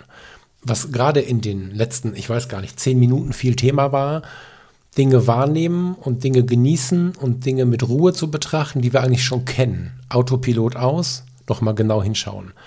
Das ist ja das, äh, was dazu führt, dass wir mehr wahrnehmen, unsere Resilienz aufbauen. Klar kennen wir die Dusche, klar wissen wir, wie wir unseren Körper sauber machen. Aber wie wäre es denn dann, das Ganze nochmal zu genießen, das Wasser nochmal zu spüren, zu riechen, all diese Dinge haben ja damit zu tun, dass wir uns schon bekannte Dinge trotzdem nochmal vornehmen, als sähen wir sie das erste Mal. Und wir werden irgendeinen Teilaspekt immer das erste Mal sehen. Das ist ja das Faszinierende dabei. In der Fotografie habe ich gerade diesen riesigen Hilfsapparat gefunden der analogen Fotografie. Ich hatte den auch schon ein bisschen gefunden, indem ich den Prozess verändert habe, indem ich die Fotografie mehr selbst in die Hand genommen habe, weil ich mir für die EOS R das äh, Mitacon 50 mm 095 geholt habe. Ein Riesenobjektiv, welches aber vor allen Dingen, das ist das Wichtigste, neben der irgendwie wahnsinnig offenen Blende, musste ich erstmal eine ganze Zeit fotografieren, um festzustellen, dass man eine Blende unter 1 haben kann. Aber davon mal weg hat das Gerät einen super schönen Zoomring. Äh, eben nicht. Es hat einen super schönen Fokusring, mit dem ich wirklich, und das ist bei 095 auch eine Aufgabe, wenn ich offenblendig fotografiere, wirklich die Schärfeebene selber einstelle. Da habe ich mich schon an ganz andere Motive wieder herangemacht und mir die erarbeitet, die ich mit dem Smartphone oder mit meiner Autofokuskamera in zwei Sekunden wegballer und dadurch das Gefühl habe, sie seien zu trivial. Ähm, die ich im Vergleich genauso, wenn ich mich unreflektiert vergleiche in den Fotoforen, für zu trivial halte. Das war schon ein Riesenshift. Und jetzt mit der analogen Kamera kommt der Zeitfaktor noch dazu ich habe unglaublich viel Zeit und mache von ganz vielen Sachen ein Foto, aber es braucht eine halbe Ewigkeit, bis ich dann auslöse. Da kann man natürlich daneben stehen als Partnerin oder Partner und denken, was macht der oder die denn jetzt da gerade? Bildgestaltung. Nicht hier irgendwie ballern, ungefähre Vorstellungen, Photoshop können wir noch ein bisschen schneiden, wird schon werden. Oder wir zoomen uns da mal ein zurecht oder so. Nee, wir sehen nicht, was wir machen. Also klar, wir sehen durch den Sucher, was wir ungefähr für ein Bild haben, aber wir müssen uns in unseren Gedanken das Bild umsetzen. Wie wird es wohl aussehen? Das ist gar nicht so einfach. Ne? Eine Spiegelreflexkamera analog, sich vorzustellen, wie wird das Bild zweidimensional aussehen. Das ist ein Prozess, den wir früher immer brauchten. Eine spiegellose Kamera gibt mir das Endergebnis in Schwarz-Weiß. So, also bin ich mit der analogen Spiegelreflex wieder unterwegs, muss mir das Bild vorstellen, muss den richtigen Fokus finden habe eine vorgegebene ISO, äh, in dem Fall dann ASA, weil ich ja einen Film eingelegt habe. Der hat ein vorgegebenes Preset, weil wenn der schwarz-weiß ist, bleibt der schwarz-weiß und wenn der farbig ist, bleibt der farbig. Klar kann ich farbig in schwarz-weiß umsetzen, aber hm, das lassen wir mal in Klammern da stehen. Ich benutze eigentlich diesen Film, um auch mein Motiv so ein bisschen zu finden. Was passt denn jetzt zu meinem Film? Oder wenig Sinn jetzt. Manche Dinge machen wenig Sinn. Sie, ähm, oder besonders viel Sinn. Muss man, kann man darüber streiten, aber du hast jedenfalls gewisse Vorgaben. Und ich stand neulich in dieser Kirche oder in Düsseldorf-Kaiserswerth an dieser alten Ente, an diesem Citroën 2CV und hatte dann ein, zwei Fotos bei ASA 800, Blende 1.4 und musste die irgendwie rocken. Eine 30. Sekunde, eine 15. Sekunde. Wahnsinn, was das für eine Gestaltungsaufwand war, diese Fotos zu machen. Und ich wusste ja noch gar nicht, was sie werden und wie sie werden. Und als sie wiederkamen, was habe ich mich gefreut. Schau mal bei Instagram rein ähm, in die Fotos, die sind nicht weit unten. Da sind sowohl die Kirchenfotos, die sind zum Durchswipen. Also ich habe sie nicht nebeneinander gemacht, sondern es sind, ähm, ist ein Stapel, den du durchswipen kannst. Und genauso ist es bei der Ente. Das war wirklich, wirklich besonders, diese Fotos zu machen. Es war wirklich besonders, diesen Film abzuschicken und diesen Film wiederzubekommen und festzustellen, das hat funktioniert. Das hat wirklich funktioniert. Was sind das für wertvolle Bilder für mich? Und im direkten Vergleich mit der Welt, der digitalen Fotografiewelt, ist es halt so, dass du dann denkst, naja gut, aber würde ich denn das Auto am Straßenrand mit meiner super Digicam, die 870.000 Bilder in der Minute kann und so, würde ich das noch fotografieren? Ich habe es nicht mehr getan. Ich bin nicht mehr in die Kirchen gegangen und ich habe nicht mehr das Auto am Straßenrand fotografiert. Das habe ich als Anfänger gemacht. Und glücklicherweise bin ich jetzt wieder Anfänger, weil die analoge Fotografie mir dazu geholfen hat oder dabei geholfen hat, das wieder so zu sehen und ich glaube, ich habe es noch nicht versucht, dass ich das mit in die digitale Welt nehmen kann. Aber das ist nichts weiter als eine gesteigerte Aufmerksamkeit, eine Wahrnehmung, eine Wertschätzung vielleicht auch. Achtsamkeit ist Wertschätzung. Und ähm, das ist äh, unabdingbar für den weiteren Weg weg von höher, schneller, weiter. Wenn ich jetzt mit diesem, mit diesem Trick mehr wahrzunehmen, durch diese Wahrnehmung mir selber Momente zu schenken, die habe ich sonst auch gehabt, ich hatte nur Stress. Wenn ich es irgendwie geschafft habe und auch nur in Teilaspekten, nicht so märchenhaft, wie ich das beschrieben habe, das, häufig ist das mein Morgen, was, was ich da beschrieben habe, oder mein Tagesablauf, mein Abend- und Tagesablauf, aber nimm mal nur einen Teilaspekt. Und wenn du es nur schaffst, dein Shampoo zu riechen, oder diese Regenwassertropfen einen Moment zu genießen, oder was auch immer, also ein Teil davon, dann baust du dir ja eine gewisse Resilienz und mit der Zeit wird es dann so, dass du weißt, wozu du es tust, weil du merkst, es verändert sich was. Wenn du das, wenn du es irgendwie schaffst, einen Teil des Tages, ob das unter der Dusche ist oder im Auto ist, einen Teil des Tages nicht mehr im Stress zu verleben mit diesem, oh Gott, ich muss noch dies, ich muss noch das, ich muss noch jenes, sondern es schaffst, diesen Teil zu genießen, dann wirst du irgendwann dazu kommen, dass du dich hinterfragen kannst, dass du mit dir ins Gespräch gehst, ins sehr klare und vielleicht auch unangenehme Gespräch, ohne dass du davor weglaufen musst. Weil um von höher, schneller weiter wegzukommen und wirklich große Schritte zu machen, reicht jetzt nicht unbedingt nur irgendwie sehr achtsam zu sein, das ist der erste Schritt, aber es geht ja da um so eine Umsetzung und um Verstehen. Und verstehen können wir ja nur, wenn wir sprechen, wenn wir Dinge fragen, Antworten bekommen und so. Und wenn ich dich jetzt vielleicht im Stress oder wenn ich jemanden im Stress frage, ob er mal Bock hat, sich zu hinterfragen, dann denkt er, das, ist, das passiert den ganzen Tag, da habe ich gar keinen Bock drauf. Und mit ein bisschen Vorarbeit, mit ein bisschen Schubladen auf zu, ein bisschen Schubladen ausdehnen, größere Schubladen nehmen oder so, keine Ahnung, ein bisschen achtsamer und aufmerksamer durch die Welt gehen, kann irgendwann der Punkt kommen, an dem du sagst, boah, ich habe richtig Bock, mir einen Termin zu machen, an dem ich mich mal hinterfrage. Ich habe richtig Bock, ähm, frei nach Fotografie tut gut, mir die Kamera zu nehmen und über die Felder zu streifen und einfach ab und zu eine Mohnblume, jetzt mal im Sommer ne, oder im Winter einfach einen, einen trockenen Ast zu fotografieren oder einen laubleeren Baum im Nebel oder so. Ja, das sind so Motive, die kannst du dir erarbeiten, erlaufen. Das, die sind nicht aufgeregt, die sind langsam. Da kannst du mit einer gewissen Melancholie im Sinn, nicht Traurigkeit, mit einer gewissen Melancholie im Sinn, wirklich mal anzufragen, was ist denn mit meinem Leben? Ja, es gibt so tolle, unbequeme Fragen, die sich im richtigen Modus total gut anfühlen, wenn man dann merkt, okay, krass, hier ist irgendwie Aufbruch. Ich habe mal so ein paar Fragen zusammengeschrieben, die ich mir gestellt habe und äh, vielleicht auch immer wieder stelle und vielleicht für Teil der Lösung halte und möchte dir mal mitgeben. Ob du die dir jetzt mitschreibst oder einfach nur mal gehört hast und dich vielleicht irgendwann erinnerst, das möchte ich völlig dir überlassen. Aber ich glaube, eine richtig krasse Frage ist, lebe ich das Leben, das ich leben möchte? Und direkt hinten dran, fast noch lauter, weiß ich überhaupt, welches Leben ich leben möchte? Und noch ein bisschen krasser, weiß ich überhaupt, welches Leben ich lebe? Sehr philosophisch, ich weiß, aber wenn du die mal mitnimmst, ist schon viel gefragt.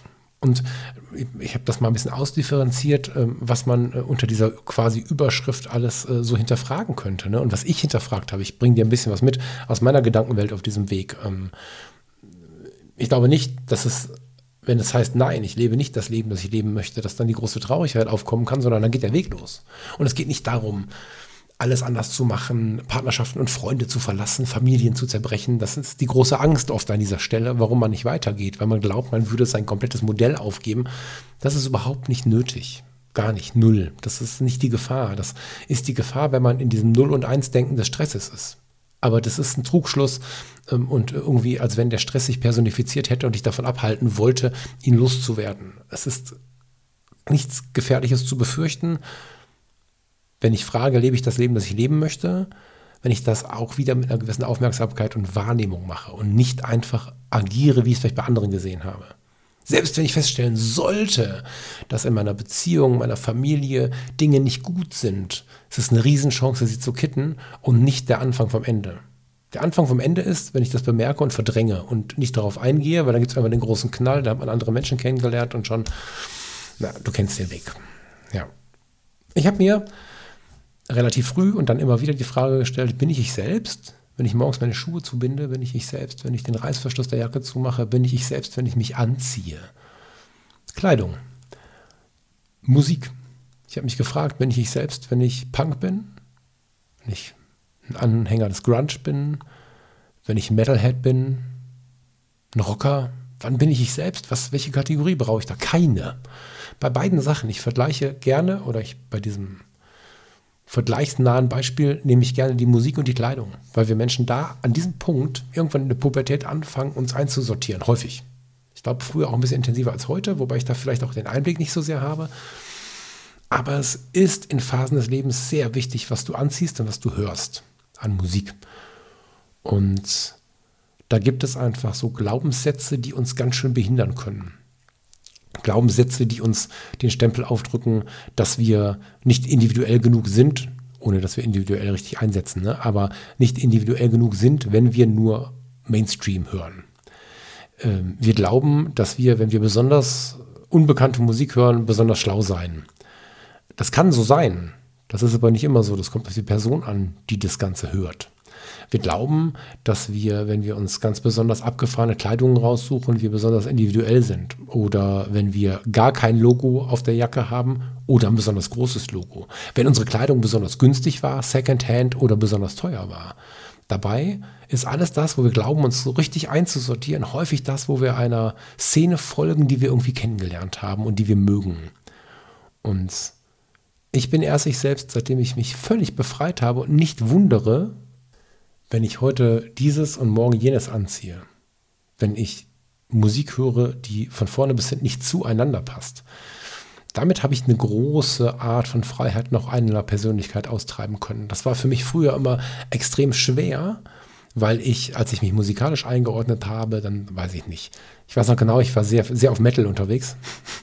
Und dann kam plötzlich Kati, meine damalige Freundin, und hat nur Hip-Hop gehört.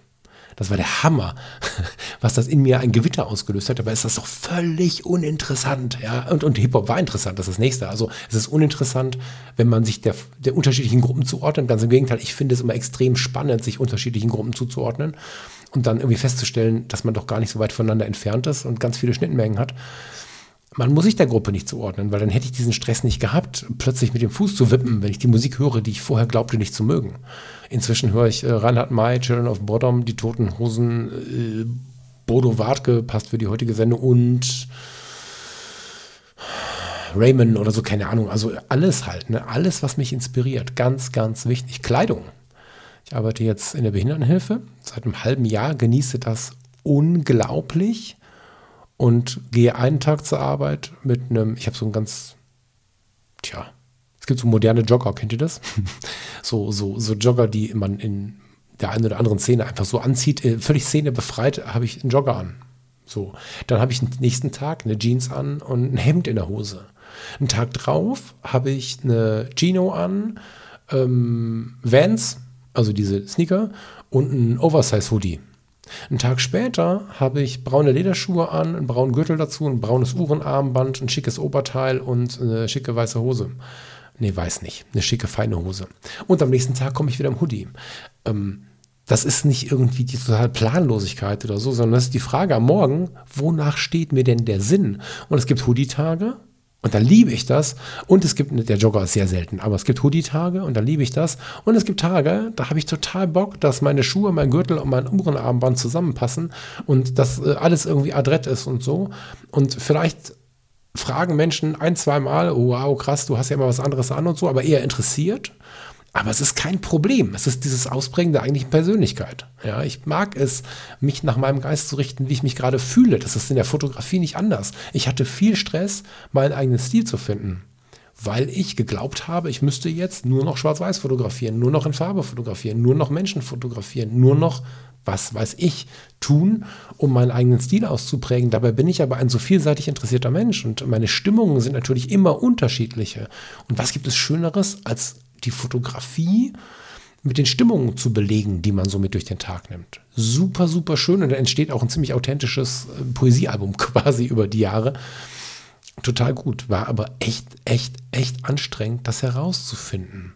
Bin ich ich selbst, wenn ich mir meine Schuhe zubinde. Ich habe nicht immer nur einen Stil an, weil man das so macht und so weiter und so fort. Und entweder diesen Stil zu finden, das kann es auch sein, oder sich dies zu erlauben, diese Freiheit zu erlauben, das ist mega wichtig damit fängt es schon an. Es ist unglaublich wichtig, was du morgens anziehst. Und äh, damit meine ich nicht, wie adrett du aussiehst, sondern ob es zu dir passt.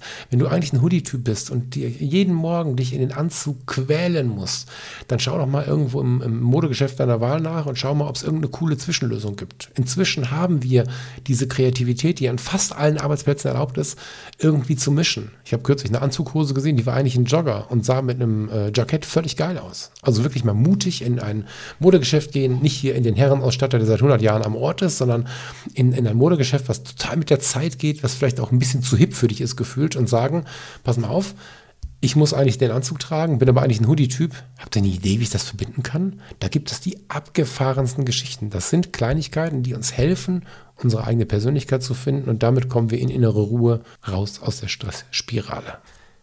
Nächste Frage, die ich noch mitbringen möchte, ist, habe ich meine Glaubenssätze mal auf ihre Passform geprüft, also auf ihre Passform zu mir. Passen die zu mir oder habe ich die nur übernommen?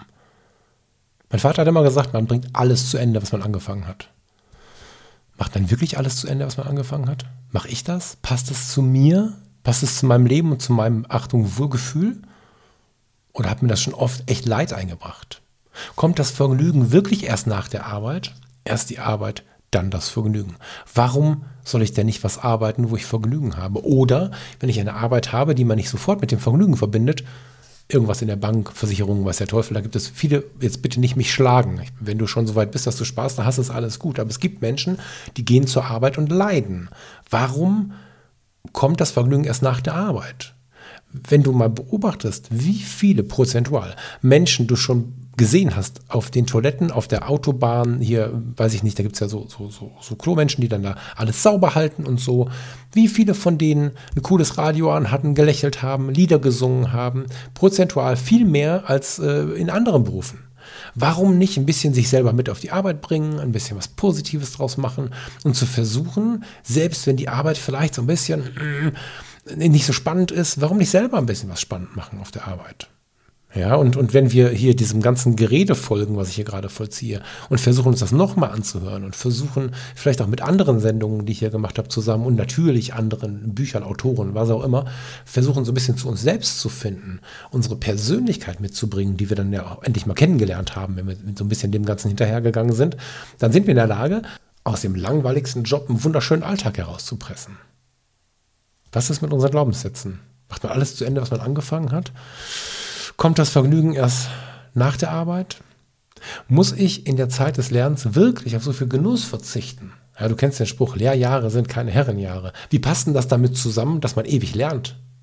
Ist dann das ganze Leben keine, keine, kein, kein Raum für Herrenjahre? Was sind eigentlich Herrenjahre? Ja, das ist ein alter Begriff. Lehrjahre sind keine Herrenjahre. Es gibt so viele Begriffe, Glaubenssätze, die wir von früher mitgenommen haben, die uns das totale Blockadeproblem machen. Und wenn wir diese Dinge, die wir für so selbstverständlich halten, unsere vermeintlichen Werte mal prüfen, ob es wirklich unsere Werte sind oder ob sie nur erlernt sind oder nachgesprochen sind, wenn wir Resilienz aufgebaut haben, also Widerstandskraft aufgebaut haben und nicht im totalen Stress sind, sondern vorher schon mal so ein bisschen uns mit uns beschäftigt haben, mal bei Regen die Ärmel hochgekrempelt haben und unter der Dusche mal ein bisschen Lavendelduft gerochen haben und unsere Haut und unser Wasser gespürt haben, dann sind wir vielleicht auch in der Lage zu erkennen, ich habe mir was vorgemacht. Man macht gar nicht alles zu Ende. Man muss auf der Arbeit auch ein bisschen Vergnügen haben, nicht erst nach der Arbeit. Dann, dann erlaubt man sich diese Dinge, weil man natürlich sich auch erlauben muss, Dinge falsch gemacht zu haben. Aber aus Fehlern lernt man. Fehler können so wertvoll sein. Ich verweise nochmal an die Sendung Scheitern für Anfänger Nummer 1 mit Steffen, Steffen Böttcher. Natürlich kann uns ein Fehler, ein Scheitern weiterbringen. Und das lernen wir aber erst, wenn wir ein bisschen gelernt haben, ein bisschen uns darauf eingelassen haben, ein bisschen ruhiger zu werden. So. Neben den Glaubenssätzen ist auch so eine gewisse Form von na, irgendwas zwischen Minimalismus und Zufriedenheit. Auch etwas, was viel bewirken kann, finde ich. Brauche ich als Hobby- oder Berufsfotograf oder Fotografin immer die neueste Kamera oder einfach nur als Alltagsmensch das neueste iPhone oder das neueste Samsung S, sind wir? 22, 25, ich bin bei Samsung jetzt gerade gar nicht mehr so im Thema. Brauche ich das alles? Muss es immer das Neueste sein? Oder will ich es vielleicht wirklich nur haben, um damit gesehen zu werden? Ist vielleicht völlig in Ordnung. Ich habe das neulich ganz witzig mit einem Kollegen besprochen. Ne? Ich habe gerade das iPhone 13 in den Händen. Das iPhone 13 ist optisch, also wenn du jetzt ein, ein Apple-Nerd bist, wirst du mir vielleicht widersprechen, aber für mich so ist das iPhone 13 sehr ähnlich äh, dem iPhone 14. Ist es vielleicht besser zu ertragen, das iPhone 13 zu haben und erst auf das 15 zu gehen, weil die sich so ähnlich sind? Oder brauche ich es wirklich nicht? Das iPhone 11 war eins meiner geilsten Telefone und würde mir bis heute Zufriedenheit schenken, wenn das hier nicht so ein tolles Angebot gewesen wäre. Man sieht aber, dass es ein 11 ist und diese Form hier jetzt, gut, ich finde das 13, 14 jetzt auch sehr schön, aber diese Form zeigt, dass es das neuere iPhone ist. Hinterfrage dich mal bei diesen Dingen, Kamera, Telefon, vielleicht auch sogar bei deinem Auto. Ob du das wirklich brauchst oder ob es dich nur glücklich macht, weil du das Gefühl hast, von anderen dadurch, naja, positiver angesehen zu werden. Du glaubst an dieser Stelle wirklich nicht, wie wenig das andere Menschen interessiert. Aber vielleicht ist es so, dass das in deinem Kopf ist. Und wenn du dir das hinterfragst oder wenn du dir diese Fragen stellst, während du mit der Kamera irgendwo am Strand oder im Wald stehst und, und dir Zeit für dich nimmst, vielleicht mich gerade auf den Ohren hast oder eine entspannte Musik hörst, diese Antworten können dich weiterbringen. Weil höher, schneller, weiter ist auch das neueste iPhone. Höher, schneller, weiter ist auch das, die neueste Kamera. Lange Diskussionen hatte ich jetzt, äh, ob ich jetzt eine Fujifilm X-T5 brauche. Also ich brauche sie sowieso nicht, weil ich äh, mit Fujifilm ja nicht mehr fotografiere. Aber da ich ja viel Kontakt mit Thomas habe, der ja nun äh, inzwischen Ex-Fotografer ist und damit viele Leute auch kenne, die Fujifilm-Freunde sind, haben sich viele gefragt, brauche ich die? Und spannenderweise haben die, die mir gesagt haben, die, die diese Achtsamkeit, dieses, dieses etwas ruhigere Leben schon leben, die gesagt haben, ich brauche diese Kamera, haben als Grund genannt, dass es ein kleiner Rückschritt ist im positivsten aller Sinne. Sie ist ein bisschen kleiner geworden. Sie hat sich wieder an der XT3 orientiert. In vielen Punkten. Sehr spannend als Beobachtung, finde ich. Brauche ich wirklich, wichtiger Punkt, ein Haus? Habe ich diesen Wert oder diese Wertigkeit, ein Haus zu besitzen, wirklich aus mir heraus hinterfragt? Oder habe ich den von meinem Umfeld, aus meiner Familie, von meiner Partnerin, von meinem Partner irgendwie übernommen? Leben wir in 2022 wirklich so, dass der Eigentum eines Hauses, das Eigentum eines Hauses, so, ne, richtig und wichtig ist? Oder können wir uns äh, in ein Mietverhältnis bringen und damit glücklich werden, glücklich bleiben? Gerade diese Frage fällt mir immer wieder vor die Füße, wenn ich Klassenkameraden aus der Realschule treffe. Ganz, ganz spannend, insbesondere bei der Realschule. Natürlich haben wir alle, nein, oh Gott. Viele von uns haben weitergemacht hier in Abi, dann Abi, Fachabi, was auch immer. Manche aber auch nicht. Und ganz viele von meinen alten Klassenkameraden, Parallelklasse, Nachbarschule, aber so in meinem Alter treffe ich heute, wenn ich mit den Hunden draußen bin, manchmal sogar nach meinem Spätdienst, dass sie so von der Arbeit kommen, ihr Auto parken, hey Falk, alles klar, hm, so ein bisschen müde sind und so. Und ich dann raushöre, dass sie einfach beide arbeiten gehen. Einer von beiden meistens sehr, sehr lang. Relativ viel inneren Stress haben, weil die Raten ja bezahlt werden müssen. Krankheit, Krankheitsausfälle funktionieren nicht. Da höre ich auch ganz viel dieses Jobstress-Ding und denke mir, hey, ho, ho, ho. Warum? Wir haben jetzt zum Beispiel entschieden, dass wir den Eigentumgedanken nicht zu Ende spielen wollen. Wir haben uns in einer Genossenschaft niedergelassen. Also es gibt ja so Vermietungsgenossenschaften, die arbeiten nicht auf Gewinnbasis, die müssen ihre Gewinne quasi grob gesprochen, das guckst du dir nochmal genauer an, wenn es dich interessiert, aber die werden wieder reinvestiert in die Wohnung. Wir haben eine tollste Ausstattung, wir haben super ähm, sichere Fenster, wir haben eine super sichere Tür, wir haben ähm, ein sehr gepflegtes Haus, hier kommen Gärtner, wenn es draußen was zu Gärtnern gibt, der Streudienst kommt, wenn es so kalt ist wie im Moment. Es gibt ganz viele Punkte, die uns Komfort bringen bei einer viel niedrigeren Miete und einem Wohnrecht auf Lebenszeit. Was, also ich habe halt hinterfragt und dann haben wir gemeinsam hinterfragt, warum bräuchten wir ein Haus? Wir sind weg davon, die anderen zu fragen wenn ich mich in unserem Freundeskreis umschaue, vielleicht bräuchten wir ein Haus, weil alle ein Haus brauchen. Aber wir haben irgendwann bemerkt, nee, wir brauchen es gar nicht unbedingt. Wir hatten den einzigen Gedanken, im Mietmarkt zu stehen und hier gibt es relativ viele Privatvermieter, äh, diese berühmte Kündigung auf Eigenbedarf zu bekommen oder so. Da hatten wir nicht so Bock drauf. Oder in den großen Konzernen, die keine Genossenschaft sind, irgendeine Aufwärtsspirale der, der Mietpreise oder so zu erleben. Das war die große Angst. Nicht, wenn wir emotional eigentlich angekommen sind, plötzlich rausgeschmissen zu werden. So, das haben wir jetzt hier gefunden. Wir sind hier safe. Wir können hier bleiben, wenn wir wollen. Wir können innerhalb dieser Genossenschaft umziehen, wenn wir wollen. Das ist jetzt unser Modell. Das heißt nicht, dass jeder und dass du äh, jetzt in eine Genossenschaftswohnung ziehen musst, aber diese, diese Frage sich zu stellen, halte ich für sehr, sehr wichtig. Denn gerade die Raten für ein Haus werden so oft, die Hauspreise sind so gestiegen, unprozentual, unproportional heißt es, glaube ich, ne? also viel steiler, als die Gehälter gestiegen sind. Und wo unsere Eltern sich noch ein Haus gekauft haben, ganz locker, müssen heute zwei Leute ziemlich viel arbeiten. Und wenn dann einer krank wird, ist das Haus in Gefahr. Wenn dann mal jemand in die, in die Lohnfortzahlung rutscht, also in den Ausfall der Lohnfortzahlung und das Krankengeld rutscht, so wollte ich sagen, oder gar als Selbstständiger gar kein Einkommen mehr hat, dann kannst du bei ganz vielen einfach das Haus vergessen. Und was haben wir dann? Dann haben wir Stress, dann haben wir im Alltag schon, bevor die Krankheit eintritt, haben wir die Situation, dass wir im Hinterkopf haben, ich muss funktionieren. Ja, irgendwann sitzen wir da, sitzen auf dem Baum und, und, und singen das Lied mit, wie heißt es? Ich bin doch keine Maschine. Ich bin ein Mensch aus Fleisch und Blut und sind völlig verzweifelt, weil wir einfach immer, immer, immer ackern, ackern, ackern, ackern müssen, um irgendwie unsere Hypotheken zu bezahlen und das Ganze, was wir uns da gebaut haben, am Rennen zu halten. Das führt dann nur ein Burnout. Und dieser Burnout dauert in der Regel einige Monate. Das ist äh, Stressspirale par excellence. Und deswegen ist es sehr schlau, solche Dinge zu hinterfragen. Auf der Luxusebene. Klar hätte ich gern, äh, keine Ahnung, eine Omega, eine Nomos. Es gibt eine ganz tolle Longines, die ich mir wieder anschaue. Ich bin so ein Uhrenfan, ne? Und ich würde mich darüber freuen, das ist nicht die Frage. Es passt aber jetzt nicht in mein Leben. Und da kann ich jetzt einfach traurig sein oder das irgendwie finanzieren und dann wieder mir genauso eine Stressspirale bauen. Oder ich kann genießen, was ich habe. Ich habe mir mal eine gebrauchte Tissot gekauft. Für die kaufe ich jetzt laufend neue Armbänder.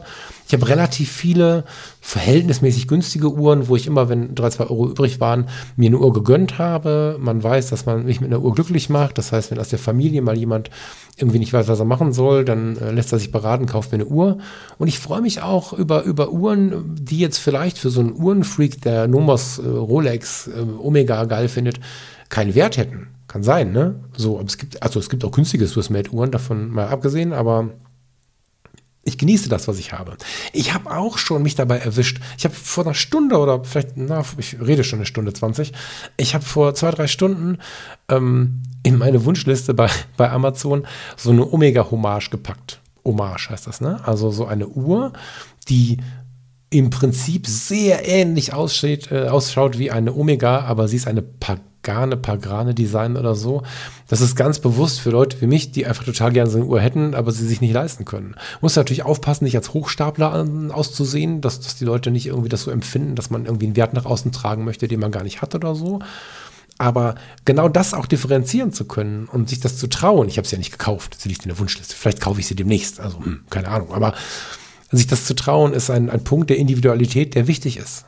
Ja, und die Frage, klar zu beantworten, brauche ich die unbedingt oder hätte ich sie nur gern? Das ist unter Umständen die Lösung für mehr inneren Frieden, weil es gibt Menschen, die sich auf sowas, äh, auf ein Auto, auf eine Uhr, einen Teufel zurechtsparen. Auf ein Haus sowieso. Und das soll es nicht sein. Umgekehrt aber ganz genauso, ja. Wenn ich das Konto voll habe, gibt es Menschen, die ganz krankhaft sparen, die sich nicht individuell hinterfragt haben, sondern irgendwie in dem alten Denken unserer Eltern- und Großelterngeneration glauben, ganz viel Geld beiseite legen zu müssen. Ja, Stimmt schon, wir lernen dieser Tage in den aktuellen Krisen, dass es nicht verkehrt ist, ein Polster zu haben. Aber muss es wirklich ein Polster sein, was ich so lange anhäufe, bis ich sterbe? Oder macht es Sinn? Keine Ahnung. Wir bleiben bei der Omega oder der Nomas, sich die einfach zu kaufen. Möchte ich immer wieder sagen, dass jemand, der sich was leisten kann, sich das auch kaufen soll.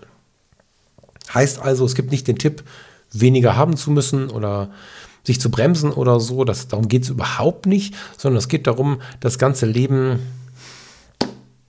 ganz bewusst zu leben, das ganze Leben so zu leben, ja, achtsam, ne?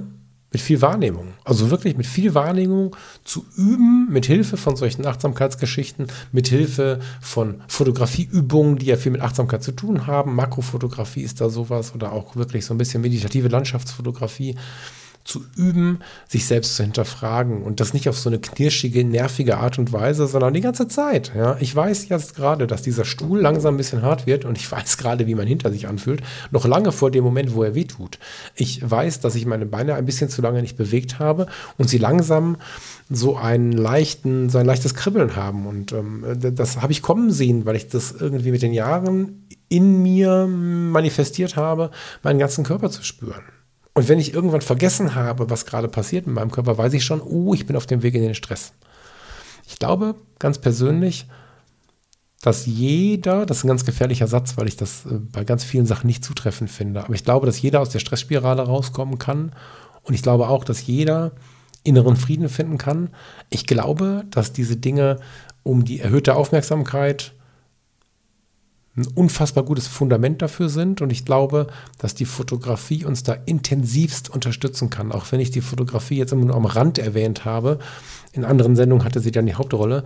Ich glaube, dass wir mit solchen darstellenden Künsten, das kann auch das Skizzenheft sein, das kann, ähm, ein Skizzenbuch ist perfekt, um auch hier mitzuschreiben zum Beispiel, ne? und es in die Tasche zu stecken und dann draußen beim Fotografieren wieder rauszuholen oder so ähm, das kann mit allen möglichen anderen Hilfsmedien sein, aber sich einfach mal mit den Dingen beschäftigen, die im Job nicht wichtig sind.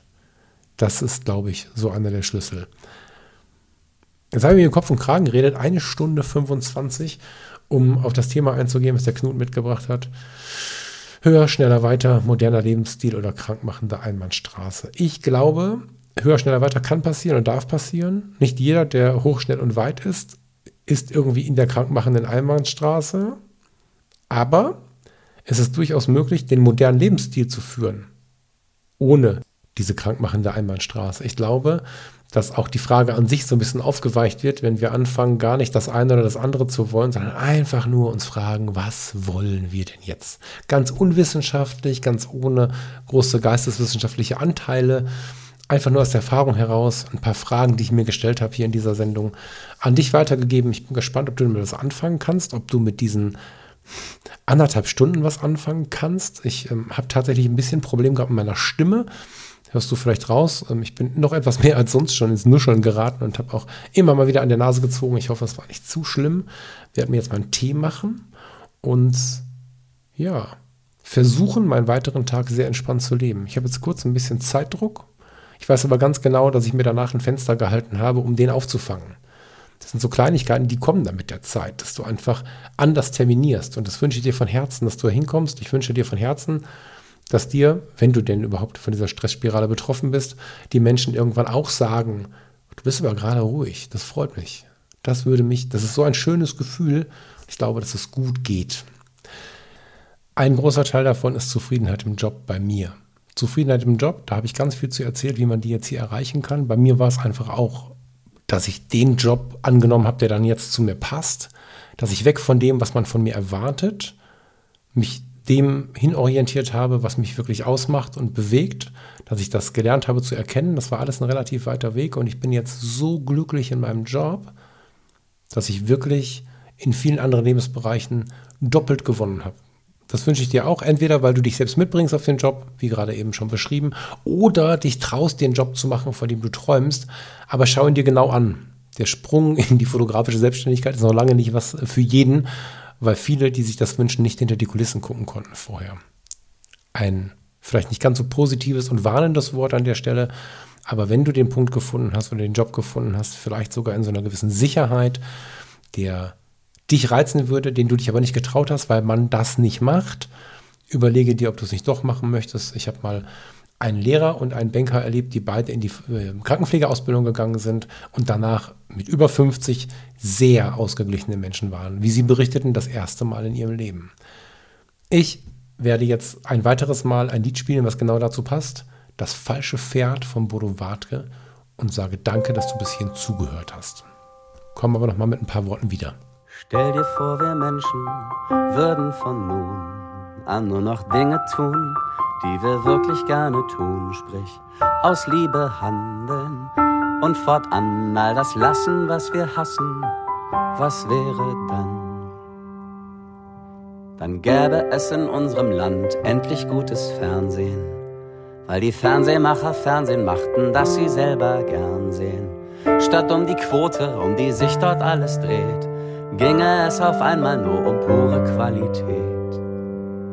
Des Weiteren fehlte dann hierzulande jede Spur von leblos hingerotzter Zweckarchitektur. Plötzlich wären unsere Städte Städten der schieren Freude, statt Ansammlungen kalter, deprimierender Gebäude. Es gäbe keine nervtötende Werbung mehr, weil sie ohnehin komplett überflüssig wäre. Denn ausnahmslos jedes Produkt, das existiert, wäre dann mit Hingabe und Liebe produziert. Die Werber würden nicht mehr ihr Talent verschwenden, sondern sich fortan der guten Sache zu wenden. Einer Sache, die sie künstlerisch und inhaltlich erfüllt und eben nicht mehr Werbung machen für Nestlé oder die Bild.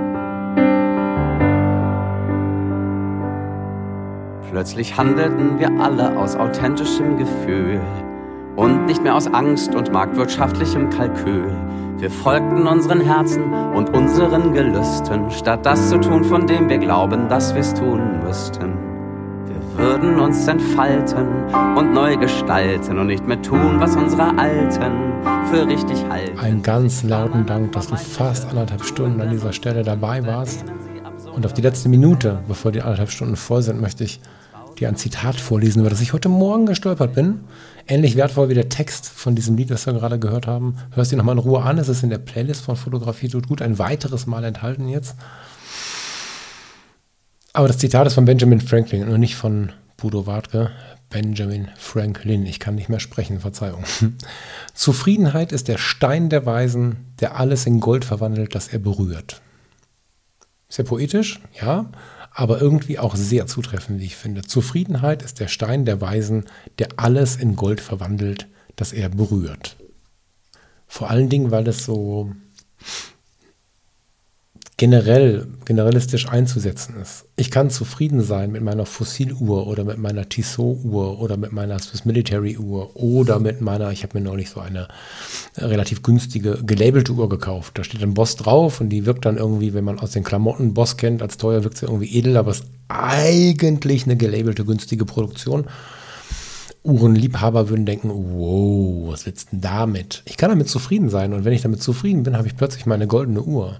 Genauso kann ich damit zufrieden sein, dass ich mir die Omega leisten konnte. Genauso kann ich äh, diese Omega nicht mit schlechtem Gewissen belegen oder mit diesen Dingen, wenn ich zufrieden damit bin. Die Mietwohnung oder das kleine Haus oder die kleine Wohnung anstatt Prunk und Gloria kann ich in Gold verwandeln, wenn ich damit zufrieden und darin glücklich bin.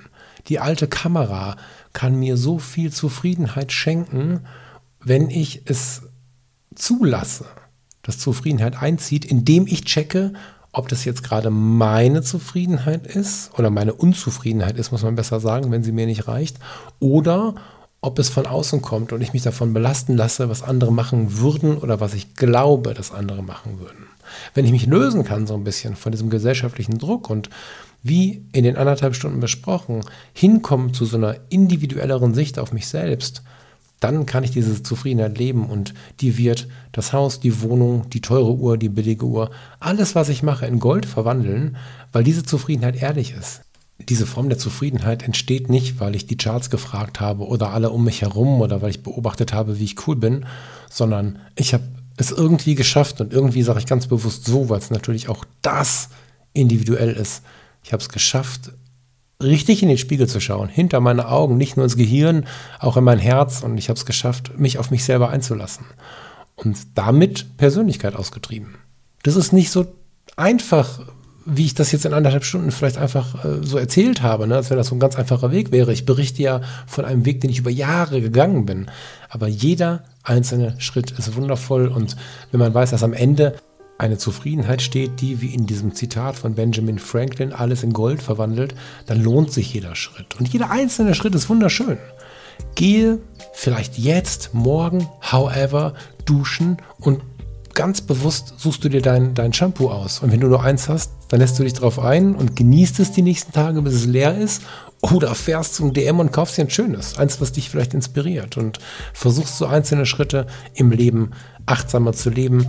Nimmst dir mal wieder bewusst die Kamera mit und ähm, versuchst irgendwie diese gesteigerte Aufmerksamkeit mit Blick auf das Umfeld, auf das, was dich umgibt, aber auch auf den eigenen Körper zu leben. So, bevor ich mich noch fünfmal wiederhole, wünsche ich dir aber einen wunderschönen Tag. Freue mich total in dieser Vorweihnachtszeit, dass du so viel Zeit für mich gefunden hast, um bis hierhin zu hören und verabschiede mich bis zum Heiligen Abend. Da werde ich mich noch mal kurz melden und freue mich drauf. Mach dir nicht so viel, Achtung, Stress und hab eine gute Zeit, hab eine zufriedene Zeit. Ich freue mich auf das, was hier noch kommt und dass du da bist. Bis dahin und mach's gut.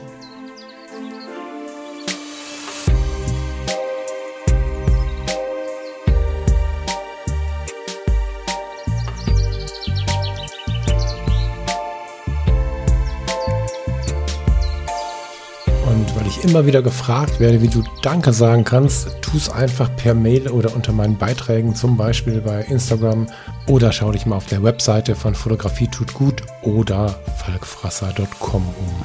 Da finden sich verschiedene Möglichkeiten und ich freue mich natürlich über jede einzelne. Dir eine tolle Zeit, ich freue mich wahnsinnig, dass du überhaupt dabei bist.